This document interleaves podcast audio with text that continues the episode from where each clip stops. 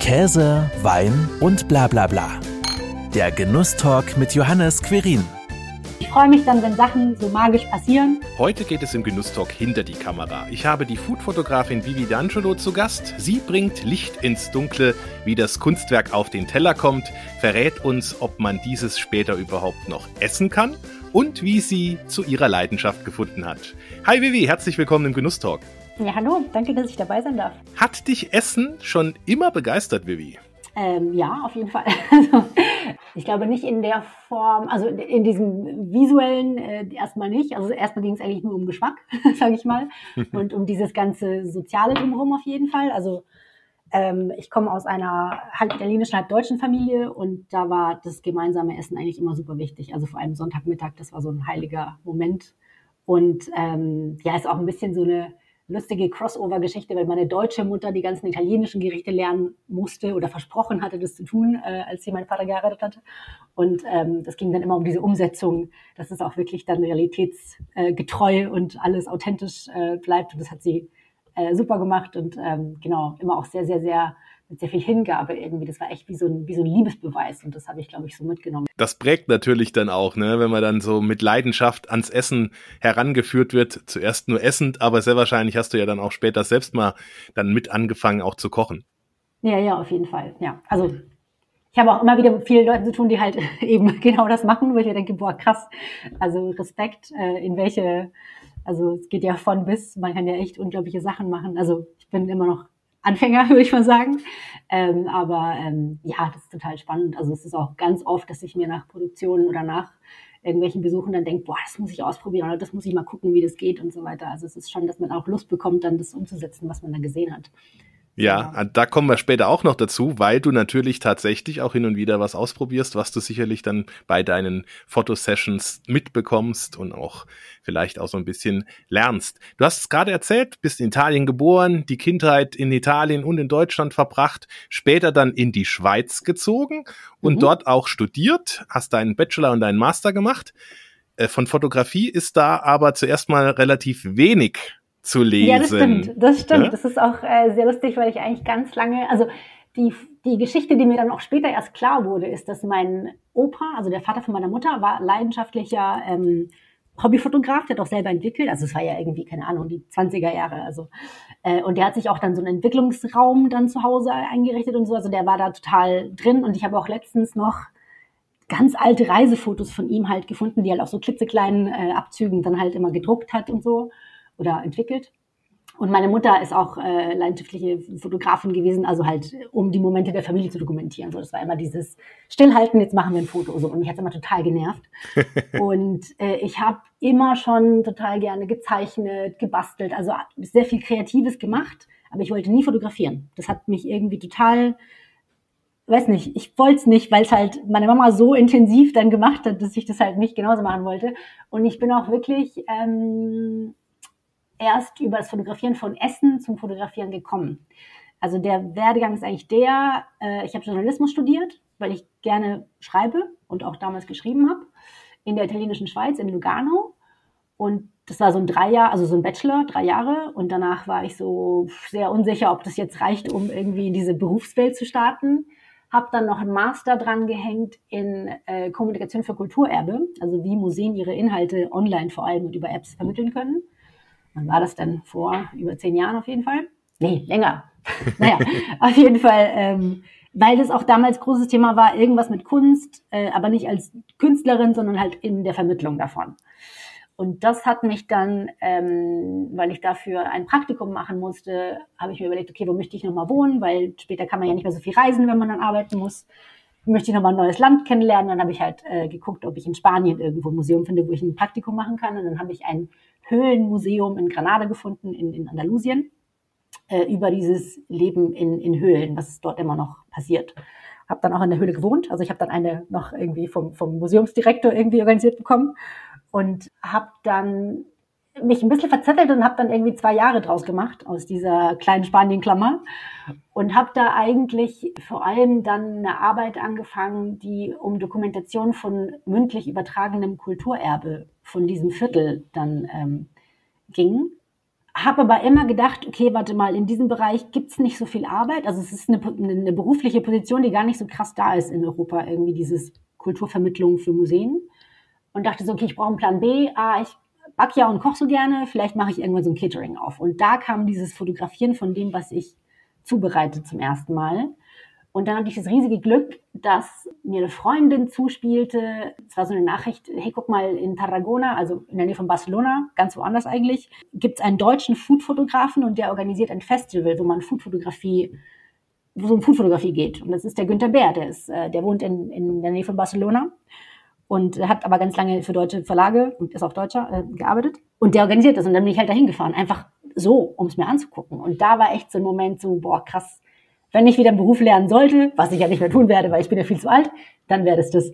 Und das war der Moment, wo ich dann angefixt war. Also da, ab da war es dann äh, irgendwie Thema und dann habe ich ganz viel geübt und da auch einen kleinen Workshop gemacht, um so die Grundlagen zu lernen und dann ist es halt irgendwie, hat es seinen Lauf genommen. So. 2011 ja. war das, ne, wenn ich das richtig gelesen habe. Ah, ja, hast du, hast du nachgeschaut, das ist gut. Ich es gar nicht mehr rekonstruieren, ja. Stimmt. Also ja. was, was wirklich dann Liebe auf den, man könnte ja auch sagen, ersten Klick in dem Fall, ne? wenn man vom Fotografieren ja. spricht. genau. Aber woran, woran hast du das dann festgemacht, dass dann plötzlich dich diese Leidenschaft gepackt hat? Hat dich begeistert, was du da in diesen Ausstellungen oder in der Ausstellung auf diesem Food Festival gesehen hast? Oder war es dann tatsächlich, du hast ja gesagt, Workshop, einen kleinen mitgemacht, war es das, dass du da gespürt hast, hey, ähm, das ist das, was mich so begeistert, dass ich da so detailverliebt unterwegs sein muss und sein kann? Mhm. Ähm, ja, gute Frage. Ich glaube, also das Spannende an Essensfotografie, also wenn man vom Stillleben spricht, ist ja wirklich, dass du halt mit den Lebensmitteln hast du ja ganz viele Möglichkeiten. Du hast jede mögliche Textur, jede mögliche Oberflächenbeschaffenheit. Du hast Sachen, die transparent sind. Du hast Sachen, die weiß ich nicht, also du hast jede mögliche Zusammensetzung von, von Optionen, die du hast, Farbigkeiten und ich glaube ganz viel, dass auch dieses Thema Komposition irgendwie zu dem Zeitpunkt so ganz ähm, äh, faszinierend für mich war. Also es war so ein bisschen wie ein Gemälde malen, aber halt, indem ich halt Sachen rumschiebe und gucke, wie das Licht sich verhält und gucke, wie ich mit der Kamera mit, gegen die Lichtrichtung stehe. Und das war irgendwie erstmal so ein faszinierendes Ausprobieren und ich habe mich da einfach so komplett drin verloren. Also ich habe da echt Stunden vielleicht für ein Bild dann, also es war ja alles Hobby in dem Moment. Also es war wirklich dann, okay, ich nehme jetzt zwei Kekse und damit kann ich den Nachmittag verbringen. ja, das, das hat mich, glaube ich, am Anfang fasziniert. Und in dem Fall war es, glaube ich, wirklich diese Ausstellung, weil es, gut, da haben halt wirklich die krassesten Leute weltweit halt ausgestellt. Und es ging von dem einen Typen, der halt eine, eine, eine Erbsenschote von innen von hinten beleuchtet so fotografiert hat, als wäre es irgendwie das Innere von, dem, von der Gebärmutter sah das fast aus. Also es war echt so fast wie so eine abstrakte Kunst bis äh, irgendwie ähm, Stillleben, als wäre so ein, so, ein, so ein antikes Gemälde. Also es, es, war, es war sehen, was man da alles machen kann, was, was mich voll geflasht hat. Und wie ging es dann weiter? Nach dem Workshop, du warst angefixt, hast ausprobiert, hast du dann noch irgendwie weitere Workshops äh, besucht oder war das dann alles Learning by Doing und dann kam irgendwann der erste Auftrag. Also es war ganz viel Learning by Doing. Also ich habe einfach rumprobiert. Ich bin dann auch zu dem Zeitpunkt, das war eigentlich ganz süß. Ich habe eben diesen Günther Bär, diesen Fotografen, habe ich dann auch gesucht auf dem Festival, habe ihm gesagt, hey, ich würde gerne lernen. Kann ich ein Praktikum machen? Und ich, ich wusste ja, ich kannte ja gar nichts. Also es war so, ich bin komplett Anfänger. Und dann war der aber total nett und meinte so, ja, was, was kannst du denn? Und ich so, ja, nichts, aber ich kann schnell lernen.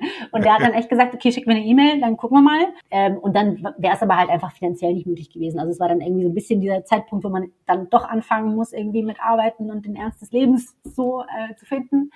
Und es war auch ein bisschen von meiner Familie, kam das ein bisschen so dieses Jahr, jetzt warst du jetzt in Spanien zwei Jahre und vielleicht solltest du jetzt mal gucken, dass du jetzt was machst, was, wo wird dann was aus dir wird.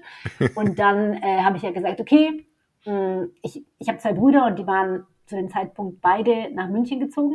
Der eine wegen seinem Doktor und der andere wegen seinem Studium.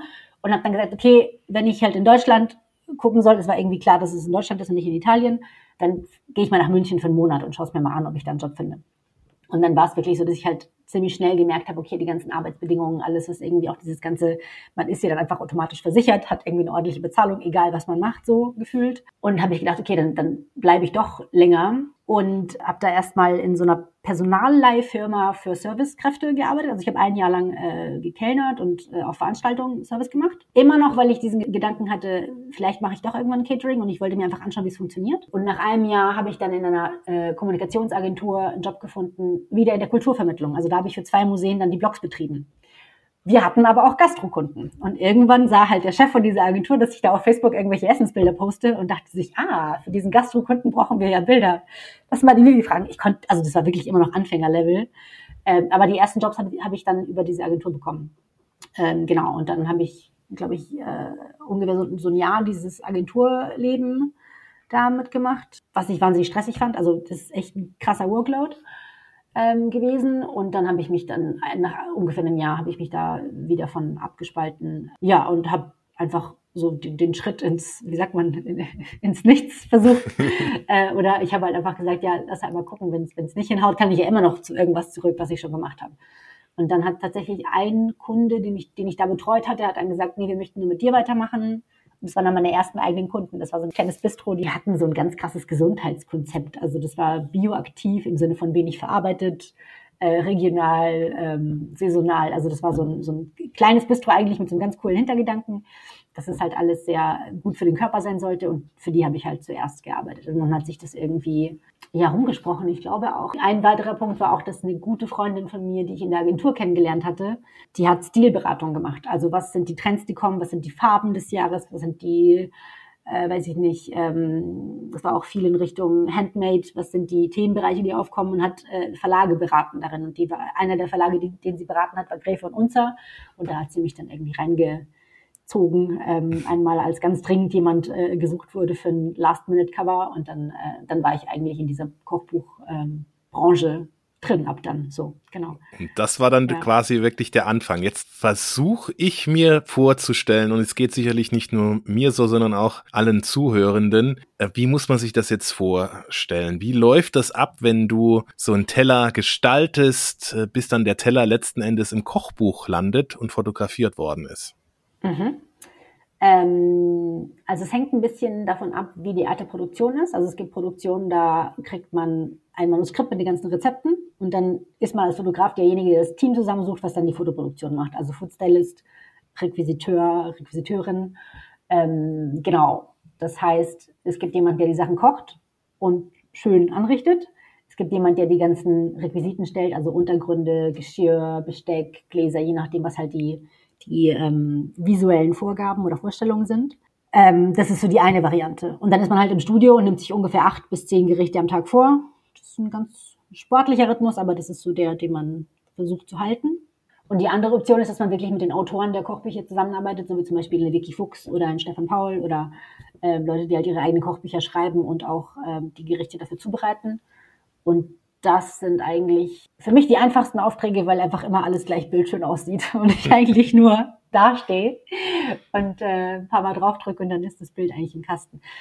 Ähm, genau. Also Überlegungen, die man da hat, ähm, sind, glaube ich, schon auch viel, was das ganze Set-Styling angeht, ist so dieses Farbigkeiten-Thema. Also ich mag es immer sehr gerne, wenn es irgendwie natürlich bleibt, wenn die Farben vom Essen aufgegriffen werden. Das heißt, wir haben jetzt nicht irgendwelche krassen Kontraste oder also es gibt auch super coole Bilder mit sehr knalligen ähm, Farben.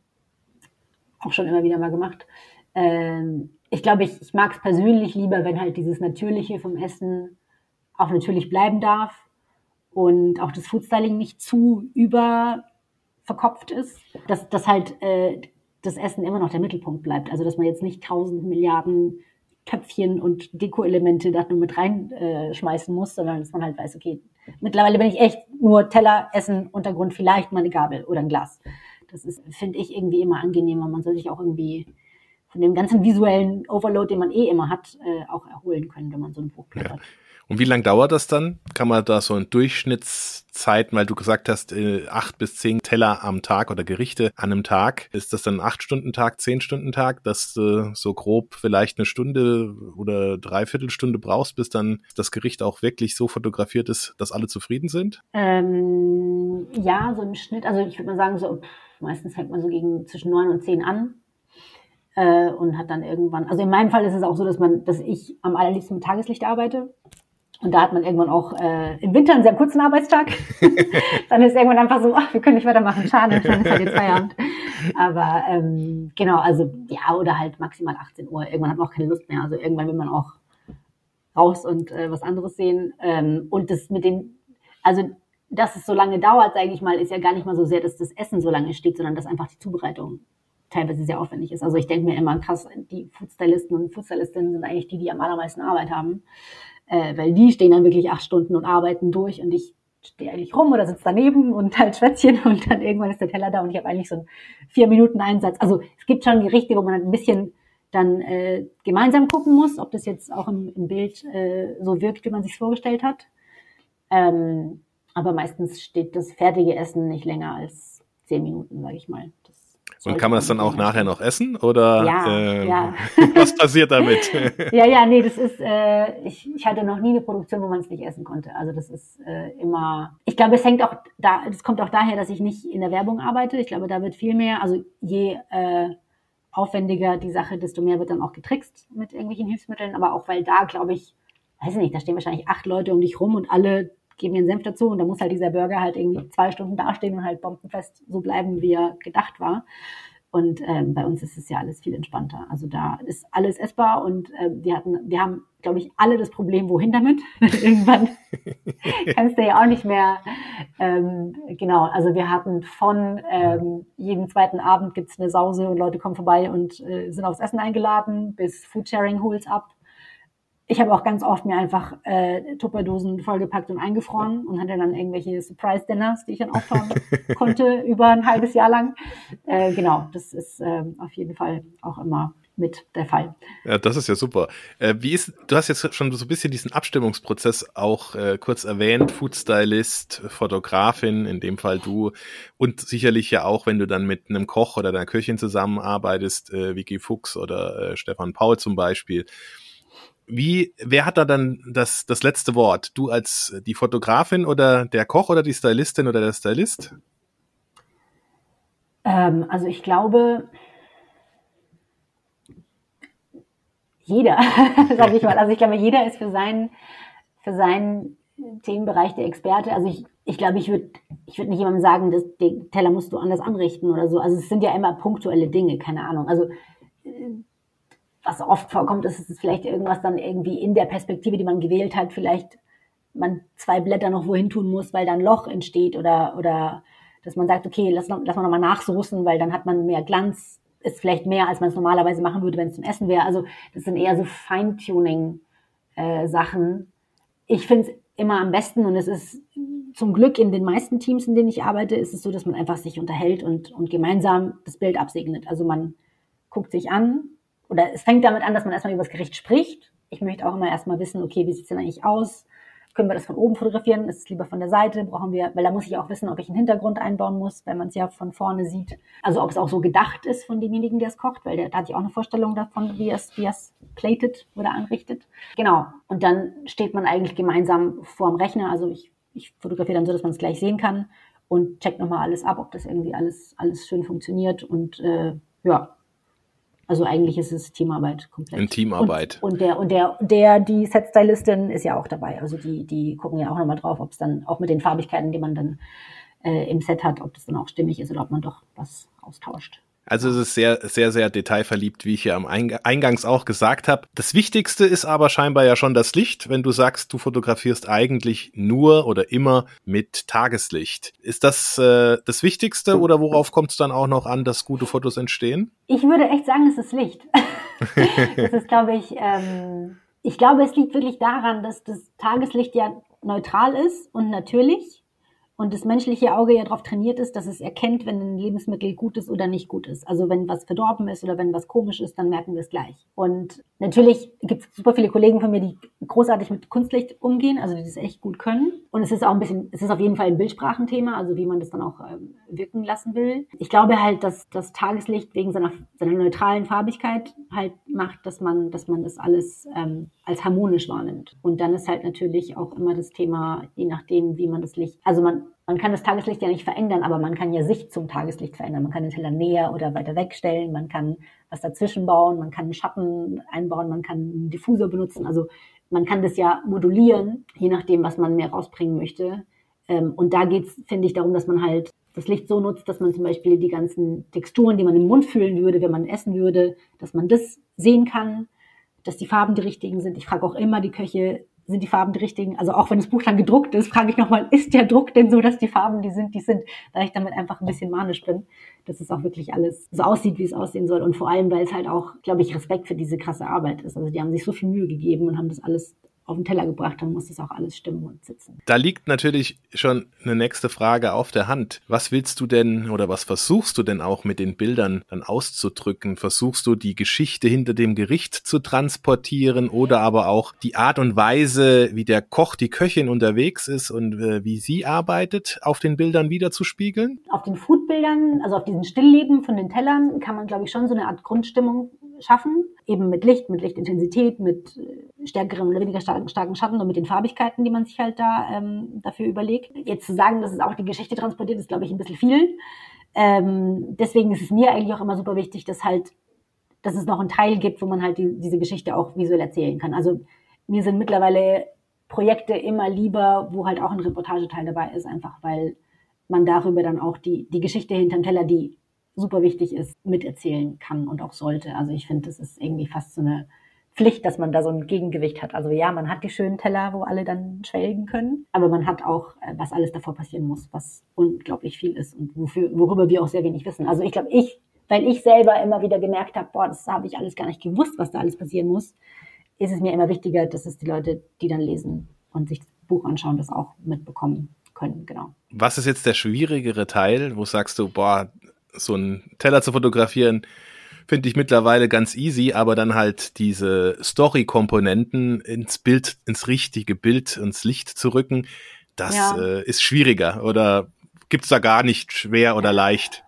Es ist spannender. Also es ist für mich, also es ist ja das eben dieses mit den, das ist diese Arbeit mit den Tellern, kenne ich ja mittlerweile. Es ist immer wieder schön, also es ist immer wieder einfach schön, dass man sagt, oh, guck mal, das ist auch wieder toll geworden. Also am Ende von so einem Tag auch die, die Testbilder dann irgendwie aufzuhängen und sich anzugucken, ist immer wieder so ein, so ein schönes Erlebnis für alle.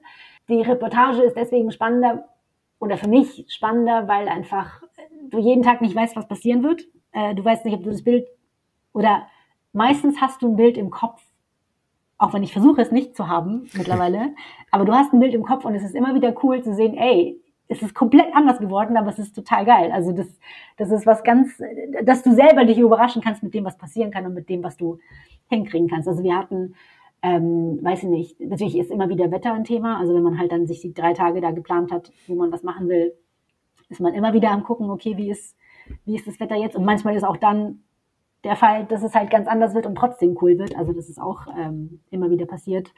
Ähm, ich hätte das zum Beispiel ganz oft, als ich eben mit der Vicky Fuchs ihr Jagdkochbuch, äh, ähm, also sie ist ja nicht Jägerin, aber sie ver verarbeitet ja ähm, Wild, das äh, Buch ähm, Fuchsteufels Wild ähm, fotografiert habe, da sind wir immer wieder zur Jagd rausgefahren. Also oft mit ihrem mittlerweile Ehemann, mit dem Johannes, sind wir halt morgens echt früh los und das war, wir haben halt nie was geschossen, also kein einziges Mal. Und ich habe ich hab mich so drauf gefreut, weil ich es einfach selber erleben wollte. Und trotzdem haben wir halt dann eben diesen ganzen Weg. Also es ist ja, Jagen ist ja auch das, dass du einfach auf dem Hochsitz sitzt oder irgendwo anders und halt wartest und inzwischen ganz viele andere Sachen auch beobachten kannst. Und einmal haben wir dann Brombeeren gepflückt und einmal haben wir dann Pilze gesammelt. Also das kann dann auch umschwenken auf andere Dinge und ja, und trotzdem immer zu sehen, du kannst da ja keine Kulisse bauen. Also du kannst dich einfach nur zu dem, was passiert, besser oder schlechter hinstellen. Genau, und das ist, glaube ich, so dieses, dass so viel, so viele Dinge nicht in meiner Kontrolle sind. Das ist, glaube ich, äh, immer wieder Grund von Aufregung, aber auch immer wieder sehr spannend. Genau. Ich bin immer, ich bin eigentlich super oft, super aufgeregt. genau. Aber ja. Ja, das ist dann schon dann das abwechslungsreichere Programm, wenn ich das so bei dir auch raushöre, wenn du dann da raus ins Feld gehst oder halt tatsächlich dann auch die Köchinnen und Köche oder auch, wenn man jetzt so nimmt, Lebensmittelhandwerker bei ihrer Arbeit begleitest. Du nimmst sicherlich dann auch einiges tatsächlich mit, handwerkliches. Kochst du denn seitdem? Du hast ja eben auch eingangs beschrieben, schon äh, versuchst ja dann auch nochmal das ein oder andere nachzukochen. Hast du gemerkt, dass du dann anders kochst, seitdem du jetzt Fotografie für Kochbücher machst? Also ich koche mehr auf jeden Fall. Also ich habe eine Zeit lang wirklich sehr wenig für mich selber dann gekocht. Ich glaube, ich bin einfach experimentierfreudiger. Also ich traue mich mehr, Sachen einfach auszuprobieren, weil ich mir denke, also in vielen Gesprächen merke ich ja auch, dass dieses Ausprobieren ja total wichtig ist. Also der ganze Weg dahin ist ja, ist ja auch immer wieder so ein, so ein Neuversuch. Also es gibt Sachen, die ich halt immer wieder mache, damit sie halt einfach irgendwann perfekt sind. Jetzt gerade ist Pizza ein ganz großes Thema. Also da äh, bin ich dabei, meine, mein Können zu aufzubauen überhaupt, weil ich habe früher gar nicht Pizza gemacht. Genau, also das ist, es gibt immer wieder so ein Thema, wo ich dann mich dann rein reinarbeite und immer weitermache, genau. Ja, jetzt hast du ja auch äh, selbst italienische Wurstwaren hergestellt. Ja, das, äh, das eigentlich schon ein bisschen länger. Also das, es war eine glückliche Fügung, äh, sage ich mal. Also ich, ähm, mein Freund ist Koch und kennt sich natürlich super aus. Also es ist auch das, ich probiere gerne aus, weil ich weiß, er hat immer ein Auge drauf und wenn es komplett falsch aussieht, wird er schon was sagen.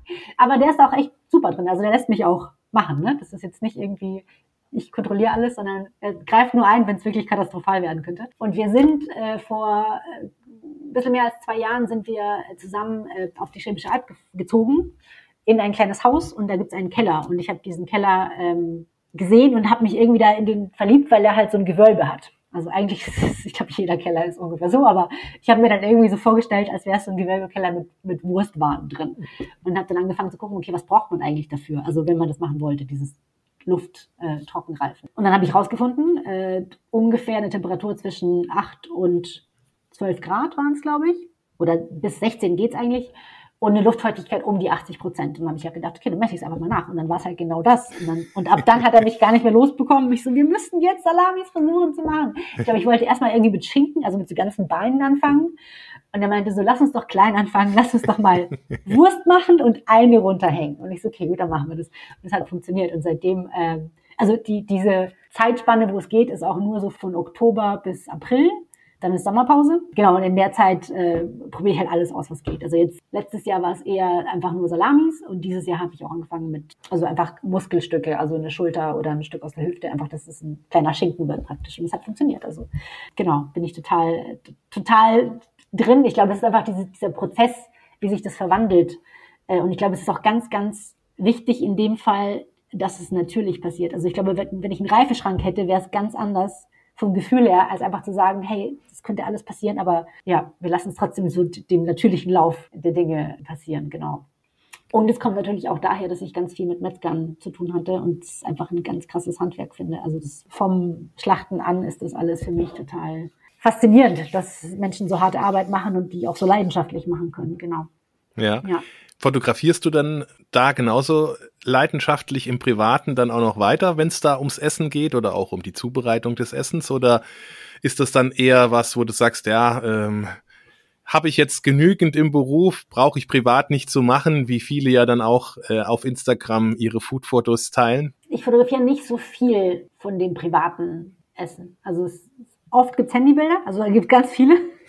es ist aber, glaube ich, eher so Faulheit. Also jetzt gerade, da muss ich mir echt, das, das ist echt selbstverschuldet, ich habe halt die Kamera in so einem Koffer drin und der steht halt unten. Und da müsste ich halt runtergehen, Koffer aufmachen, Kamera aufbauen. Und das ist mir dann einfach zu lang. Aber es ist schon so, wenn, wenn halt was Besonderes da ist, also vor allem bei diesen, bei diesen Wurstgeschichten, bin ich immer wieder total happy, wenn dann der Anschnitt super schön aussieht oder so. Und da, ähm, ja, wird auch immer wieder mal mit der, mit der richtigen Kamera festgehalten, genau. Ja. Aber gibt's gibt's vielleicht so zwei, drei einfache Tipps, wie man denn mit seinem Smartphone so ein richtig schönes Food-Foto hinkriegt? Weil es gibt ja so viele hässliche Bilder, die man auch ja. selbst macht, nicht nur anschauen muss, sondern auch selbst ja. macht. Ja, also eine Sache, die ich irgendwie immer wieder sehe, wo ich dann fast hingehen möchte und was sagen, ist, dass die Leute sich selber im Licht stehen. Also die drehen sich dann so um, dass sie selber im Schatten werfen. Und dann würde ich immer hingehen und stupsen und sagen, hey, guck mal, wenn du dich umdrehst, also auch bei fremden Leuten mache ich es dann natürlich, natürlich nicht. ähm, genau, das ist das eine. Ähm, also ich finde, wenn man sein Handy nimmt und einfach an ein Fenster geht und seinen Teller dahinstellt, dann ist schon super viel gewonnen. Es ist schon viel schöner, als wenn man es einfach unter der Küchenlampe oder so stehen hat. Ja, das ist, glaube ich, so der wichtigste Tipp. Und dann kann man ja in den Handys, also je nachdem, was man, was man jetzt für eins hat, aber man kann ja immer wieder so eine Pro-Einstellung wählen und da kann man ja auch sich einfach einmal durchprobieren und gucken, was mit welcher Einstellung passiert. Also auf meinem Handy habe ich auch einfach Automatik und wenn ich switche auf Pro, dann habe ich halt, dann kann ich einen Weißabgleich einstellen, also ob das jetzt Kunstlicht ist oder Tageslicht oder bewölkt oder was auch immer. Und ich kann die Helligkeit und Dunkelheit einstellen, also das kann ich auch. Und das hilft manchmal einfach zu wissen, was dein Handy kann. Ist, glaube ich, auch schon mal ein, ein guter Schritt. Also da kann man natürlich aber auch schon einiges tatsächlich dann auch rausholen, was man dann, klar, mit äh, einer professionellen Kamera geht das noch viel, viel besser, aber mit, man kriegt durchaus gute Fotos dann auch mit seinem Smartphone hin. Auf jeden Fall, ja. Hast du denn so ein absolutes Lieblingsfoto oder ein Lieblingsteller in dem Fall ja auch, weil du viele Teller fotografierst, oh, die du fotografiert hast? Fällt dir da was spontan ein? Nee. Ich habe mir auch nie ein Bild, was ich gemacht habe, ausgedruckt und aufgehängt. Weil ich das einfach zwei Tage anschaue und am dritten nervt es mich dann schon. weil ich leider, oh, das ist auch echt so ein bisschen meine Krux, dass ich halt immer wieder dann äh, die Fehler finde. Also ich fange dann an äh, zu überlegen, wie ich es hätte besser machen können. Und ähm, ja, deswegen, ähm, nee, es ist immer wieder ein Neues. Ja.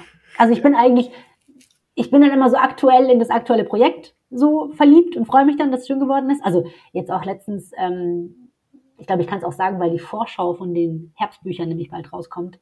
Äh, mein gestern abgegebenes letztes großes Projekt ist ein Kochbuch über Pizza Napoletana.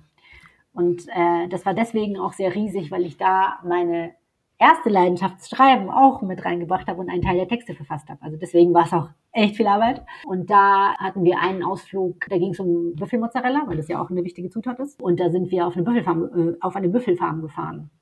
Und dann war das Problem, dass die Büffel ganz weit hinten standen und wir nicht näher konnten, weil da so eine Mauer war.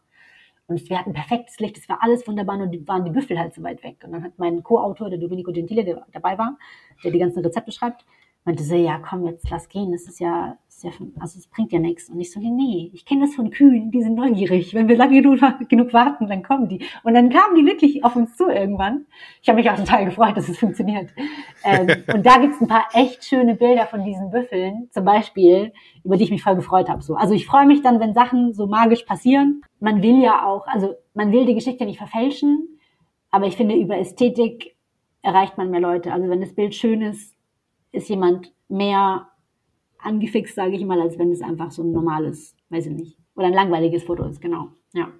Also man merkt, äh, du bist mit Leidenschaft dabei. Die Detailverliebtheit passt wunderbar dazu und äh, du hältst den Moment dann einfach für die Ewigkeit fest. Ich sag herzlichen Dank, liebe Vivi, für deine Zeit und dass du deinen Blick durch die Linse mit uns geteilt hast. Ja, vielen Dank dir und euch fürs Zuhören. Das war Käse, Wein und bla bla bla. Der Genusstalk mit Johannes Quirin. Dir hat dieses Gespräch gefallen? Dann abonniere den Podcast, um keine neue Folge zu verpassen. Bis zum nächsten Mal.